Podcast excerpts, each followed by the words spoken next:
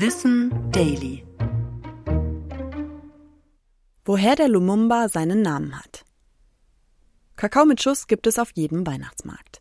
Die Bezeichnung Lumumba für das Heißgetränk hat aber einen rassistischen Ursprung, der mit der kongolesischen Geschichte zusammenhängt. Ende des 19. Jahrhunderts kolonialisierte Belgien den heutigen Kongo. Der belgische König Leopold II. ließ sich den Staat mitsamt der Menschen als Privatbesitz anerkennen. Unter der Herrschaft bestimmten Ausbeutung, Zwangsarbeit und brutale Unterdrückung das Leben der Bevölkerung. Die Bedingungen verschlechterten sich so rasant, dass innerhalb von nur 40 Jahren die Hälfte der Menschen starb. Schließlich verkaufte Leopold den Kongo an den belgischen Staat.